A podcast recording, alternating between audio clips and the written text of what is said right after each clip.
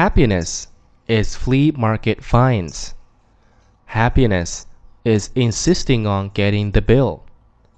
Happiness is a shared victory. Happiness is deciding your children's names when yourselves still children. Happiness is to be found in old things.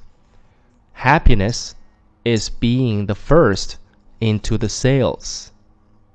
Happiness is balding at the same rate. Happiness is helping you move home. Happiness is realizing you have the same favorite book.